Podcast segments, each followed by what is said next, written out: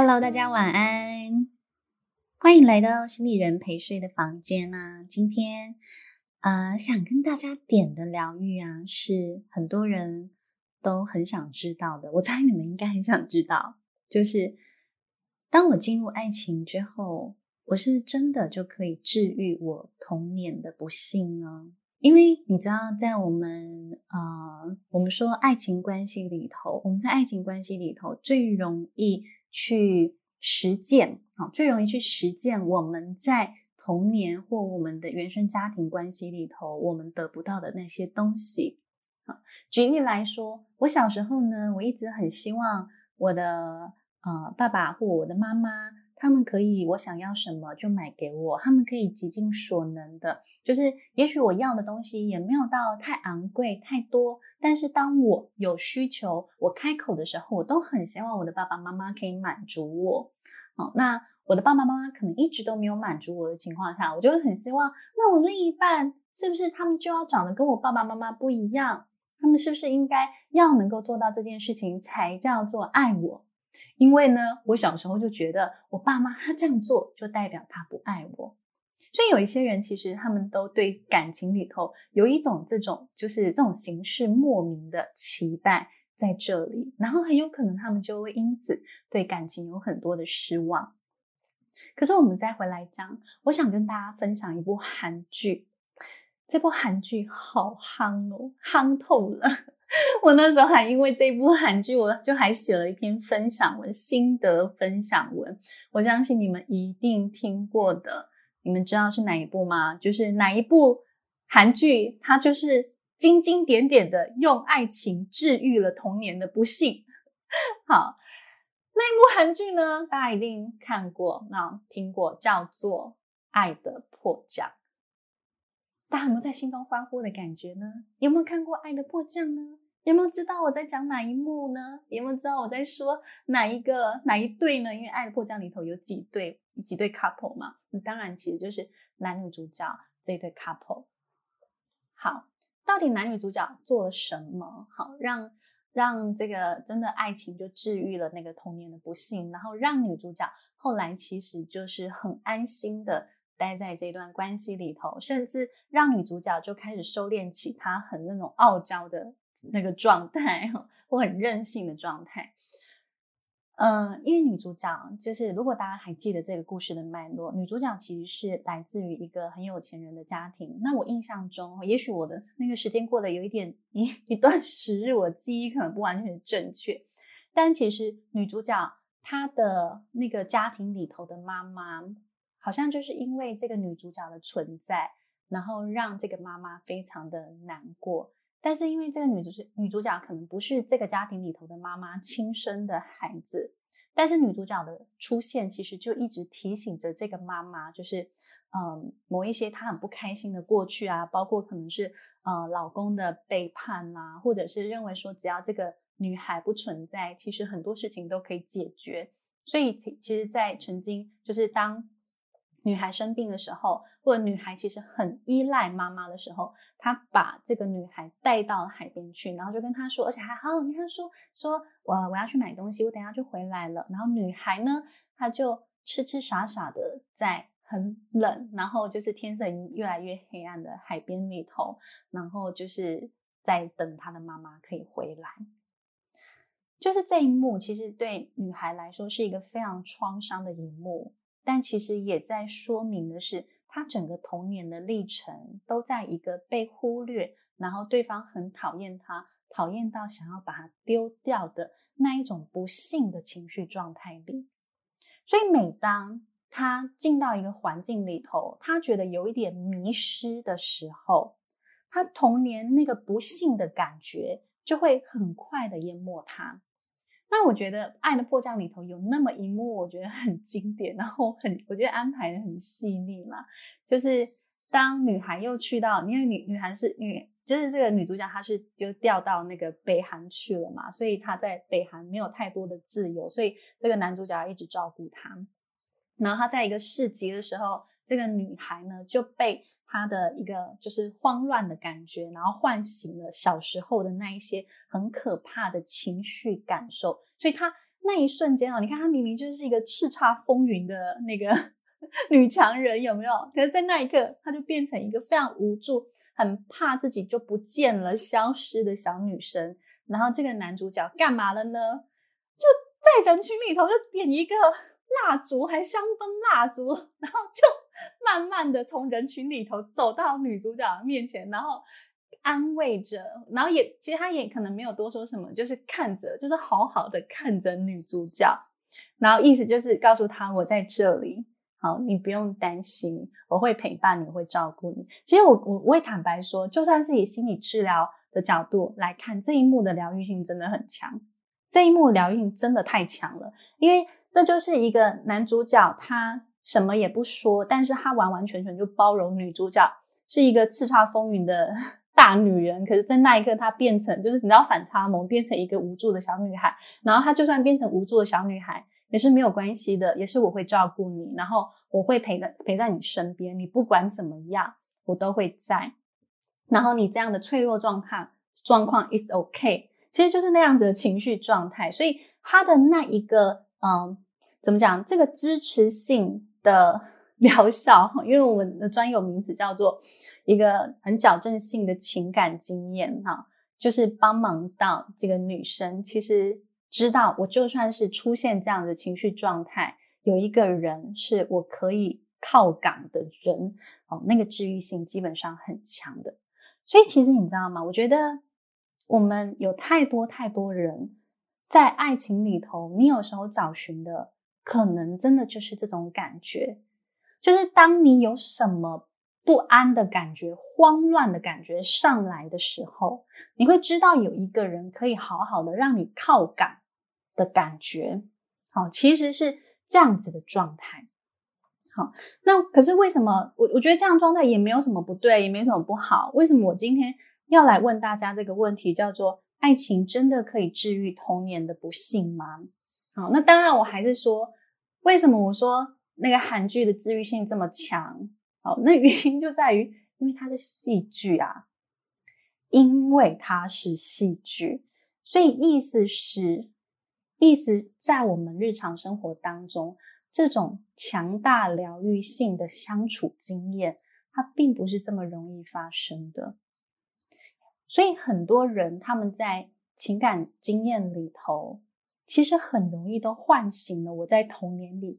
跟我的父母相处的时候，我觉得我快要被丢掉了，我觉得我快要消失了。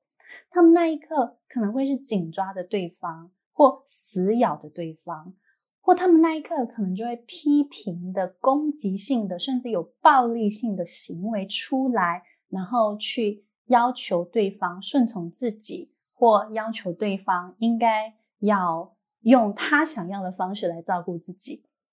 所以你知道我会说的是，童年的很多不幸的那种痛苦的情绪，他可能还来不及被爱情给治愈的时候，他就已经损伤了爱情。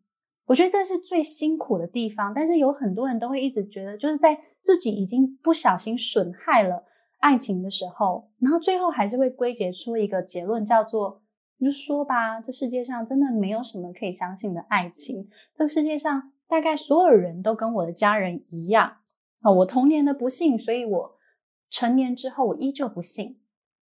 所以有些人会在这个过程当中，他归结出这样的一个结论。但是坦白讲，我也在我的工作里头遇到了一个我觉得蛮蛮特别的一个例子。为什么我会想到这个例子呢？因为我明天要上节目，然后我们在蕊脚本的时候。我就看到了一个新闻，这个新闻真的也太特别了。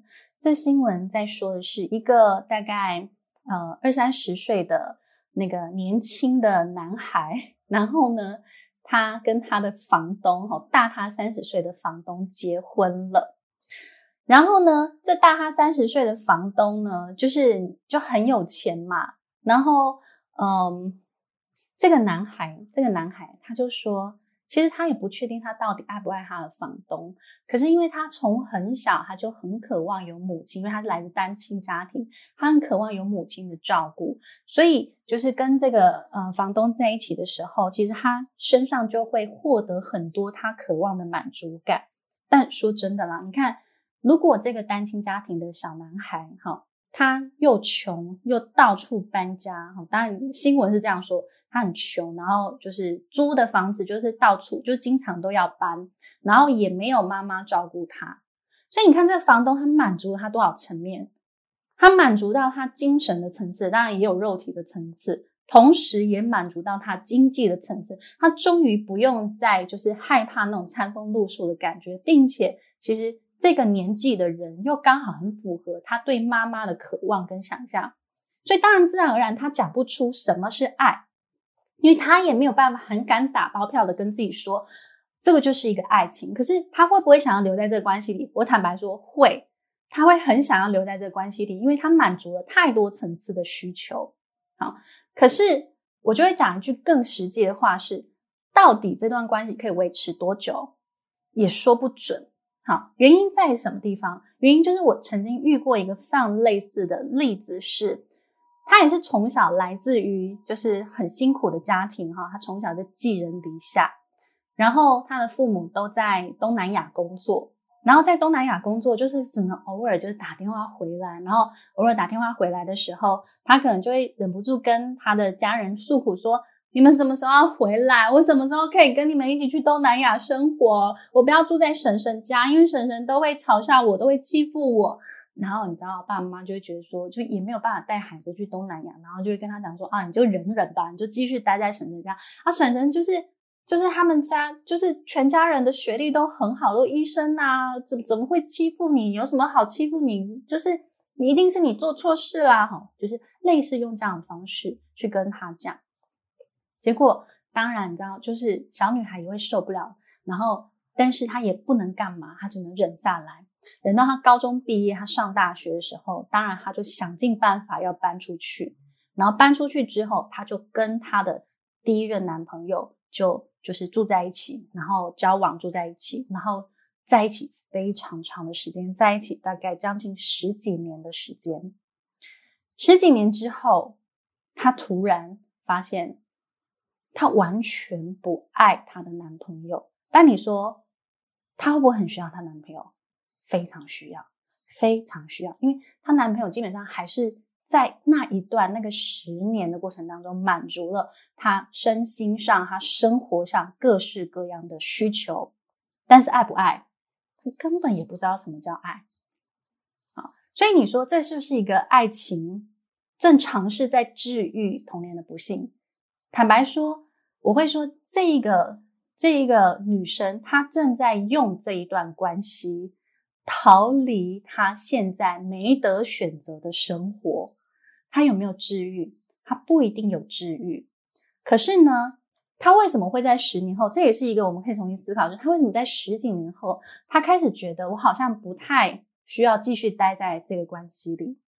其实有另外一个我觉得非常重要的层次是，她在这十年当中重新把自己长好了。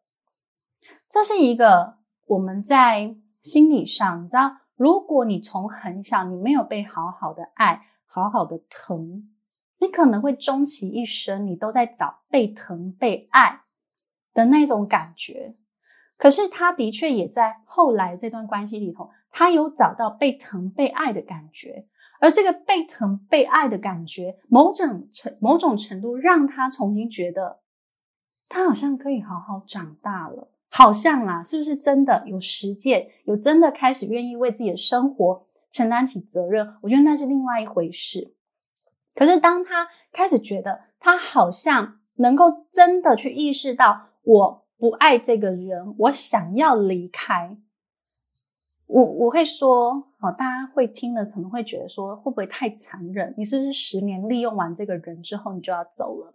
可你知道，在心理上的机制是，这十年他真的长出了他自己，他真的有办法去决定什么是他想要的生活，然后什么是他的渴望。因为十年前他可能完全没办法，因为十年前在一个你知道吗？就是人就是饿久了，然后穷穷怕了，其实就是找到一个浮木，赶快跳，好，然后赶快像样的生活。其实这样的状态。是好像这个像样的生活到一段时间之后，我开始觉得我好像比较有余裕，我开始去选择，我接下来我想要住什么样的房子，我是不是可以去买车，我是不是可以换一个体面一点的工作？其实就很像是这样子一个阶段，我们在心理上也会很像是这样子的状态。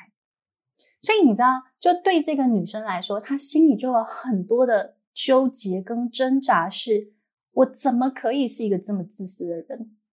她她其实也知道，她其实也知道说，她从一开始就没有这么的爱，她也她也知道这种感觉，嗯，可是她因为没有对照组哈，我觉得相相对有一个部分是她没有对照组，她没有真正真的对一个人心动的感觉，或真正渴望一个人的感觉。你看才。是八九岁的小女孩，她其实什么也不懂的情况哦。结果终于到了二三十岁，她开始懂了。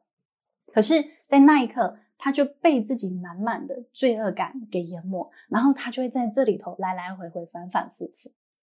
好，所以我觉得，其实用这个故事也重新让大家可以去思考一件事情：是有一些人，他们真的是在很久一段时间之后。突然到了某一个时间点，他突然感觉到，这真的是我要的爱情吗？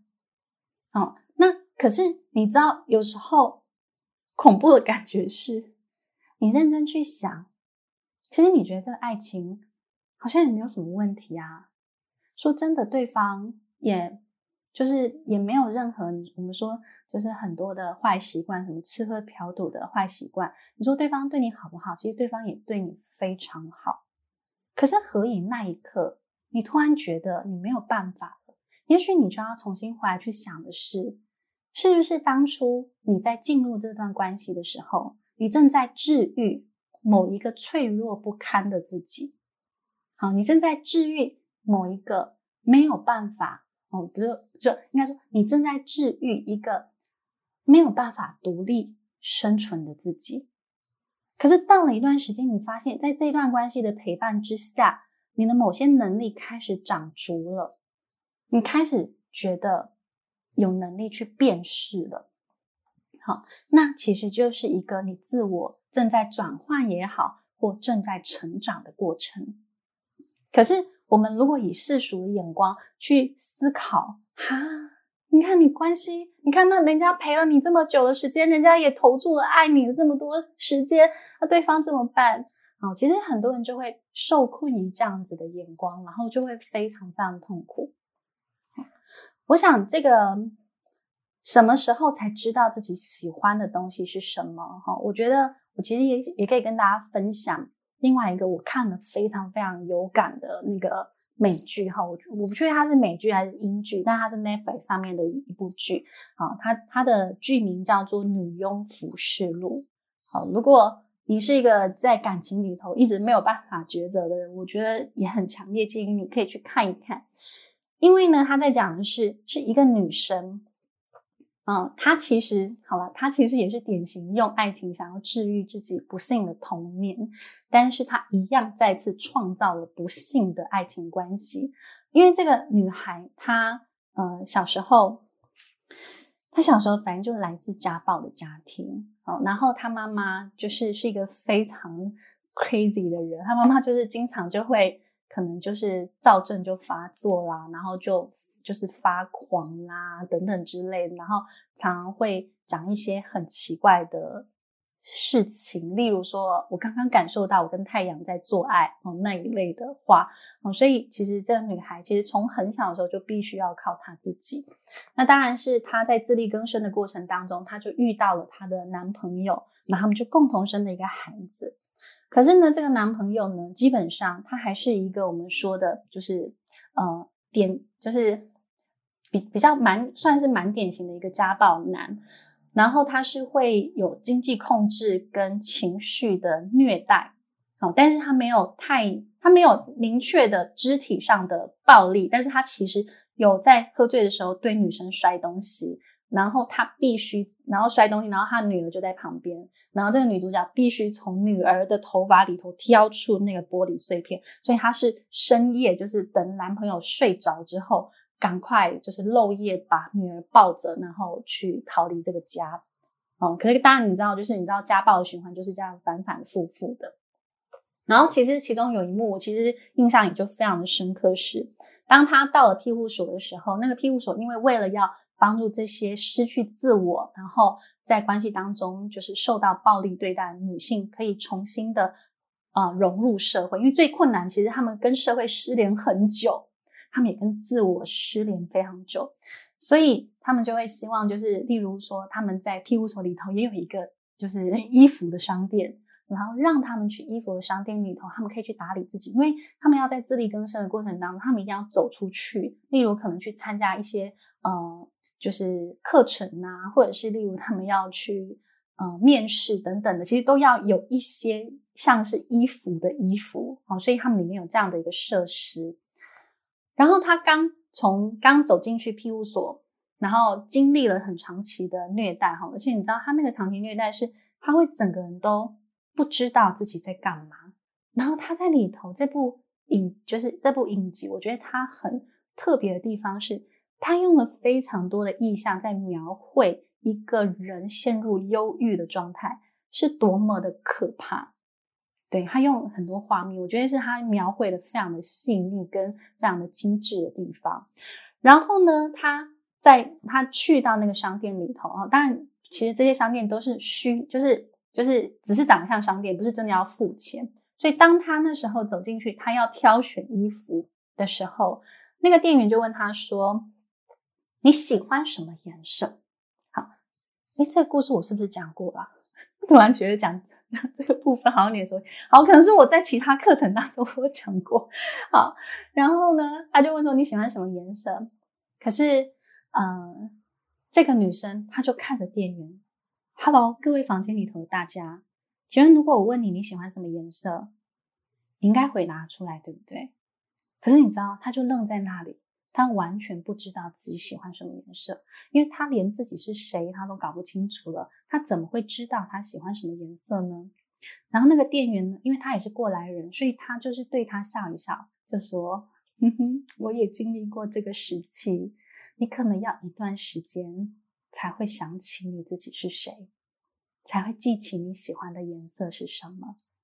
哇，天哪，好深度的同理哦！我觉得我我基本上如果是我，就算是我训练过，我也我也讲不出这样的话。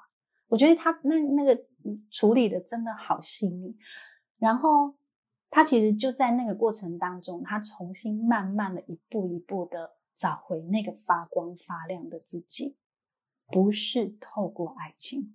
所以我觉得这是这一部戏，就是如果你一直在爱情里沉沉浮浮，甚至你一直在爱情里头寻找你自己的价值，寻找被认可，然后寻找确认有人爱着我，然后来证明我自己的价值，或寻找我如果被爱着，我就可以解救童年那个不幸的自己的话，我觉得这一部就是《女佣服饰录》。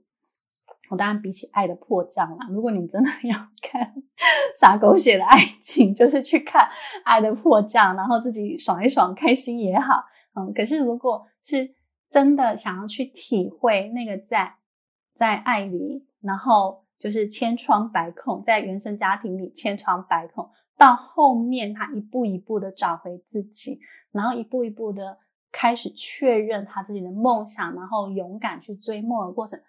我坦白说，那真的是一个非常激，而且我真的看到后面的痛哭流涕，想说天哪，哪里来这么大的力量？我就觉得很感动，而且我觉得他们里头把这个就是社福的系统、社福的照护系统，真的是啊演的之棒哦。But anyway，我又在陶醉。我觉得这部这部是我真的会非常想要推荐给大家。然后，如果在爱情里很忧郁、很焦虑，那真的是很适合去看。对。好，所以我觉得，嗯，这就是我今天想要跟大家点的一个疗愈的内容。其实真的，如果你的命真的很好，我只能说真的是命诶，就是你的命真的很好，你就是有像那个《爱的迫降》女主角这种命，那就是也是谢天谢地。好，那就是你在你自己的惊恐跟不安还没有完完全全发作的时候，你就遇到一个这么安全的人，可以整整的把你 hold 住，可以照顾好你，然后到你也有能力照顾好自己，那我觉得那就是命，我没有办法跟你说，这世界上这样子的状态很多。好，其实因为我看到这样的状态并不多。好，所以我觉得其实是真的，与其去期待这样的人出现，不如好好的去直视，究竟何以你需要爱情来治愈你童年的不幸。好，那我们每一次在爱情里头的不安、惶恐，其实它都是一个。很重要的 sign，很重要的一个标的，让我们可以重新去思考：何以我在爱情里头有这么强的恐慌跟不安？我真正在害怕的是什么？我这个恐慌跟不安，它究竟唤醒的是我内在哪一个我没有照见的伤痛？反而是这个部分，它更值得我们去思考。好的，同学们，好。今天就先跟大家分享到这儿了，好吗？好，我想就是呃，很推荐大家《女佣服饰录》，一个受暴妇女的那个自我价值的追寻之路，或自我实现。我觉得不是自我价值，是自我实现。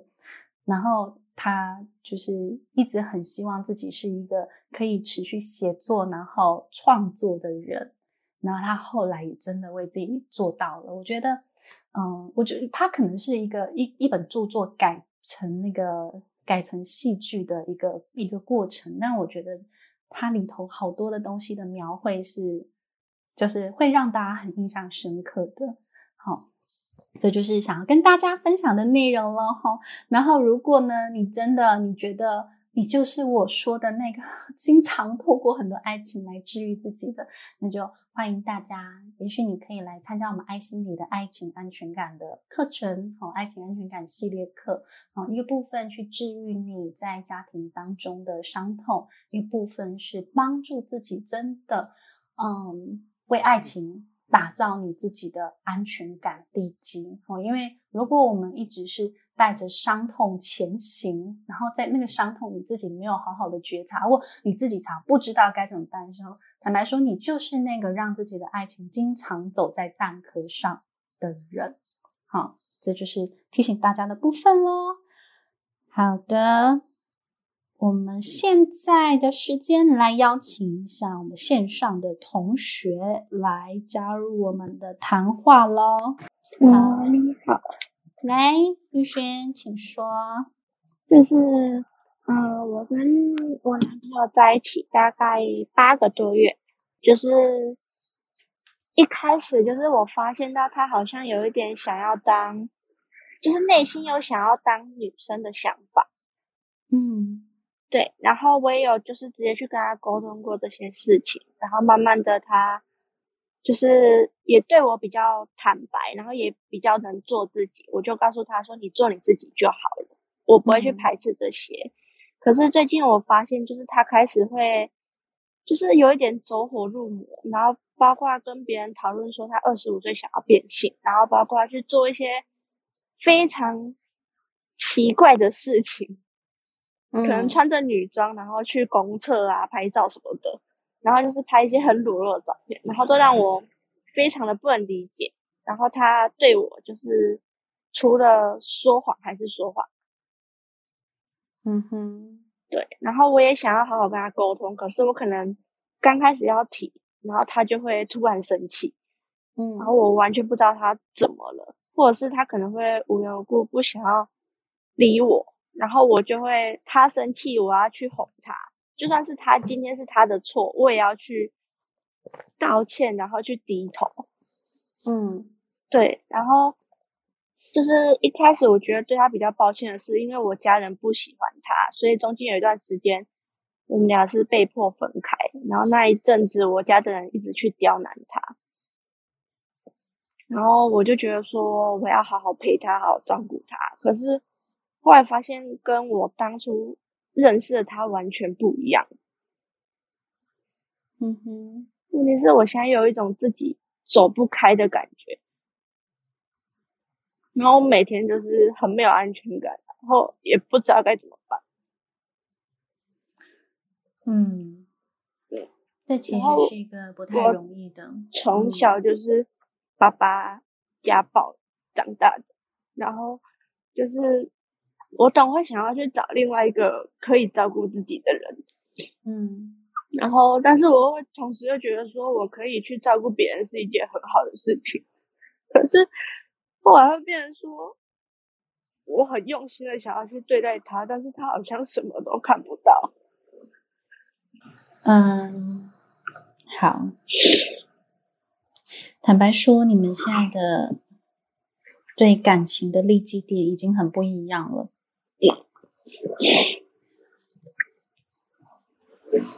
我不确定我现在跟你讲的东西，你可以听进去多少。但是他现在的这些行为，他已经在走他自己性别认同的历程。我知道。这也不是你可以介入的事情了，因为这是他跟他的性别之间的事情。所以你可能要重新去问自己的是：我每一次要跟他沟通，我都在沟通什么，或我都在期待什么？其实我我我觉得，也许对你而言是沟通，可是对他而言，可能是你对他的要求。你们两个人看法已经是非常不一样了。但是回到你自己身上，因为我说了，他现在在走的那个历程，你除了支持他之外，坦白说，你真的不能再做什么。因为我是不反对这件事情，我是觉得说，你只要做你自己，嗯、你只要能接受别人对你的眼光可能会伤害到你，这样，你如果自己能经历过这些，其实我也跟他说，你要化妆，你要扮女装跟我出门，其实我一点都不排斥。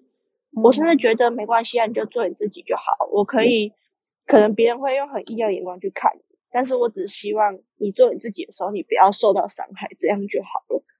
嗯，对，对啊，很好啊，你可以做到这件事情，我觉得非常不容易啊。因为我觉得，坦白说，你们现在在走的，就很像我们电影里头丹麦女孩在走的那个过程。嗯，它是一个很难的过程，对你来说会是一个。很煎熬，所以不是只有他在面对外在眼光，是你也在面对外在眼光。可是，而且他也说过，嗯，家人不可能会认同这件事情。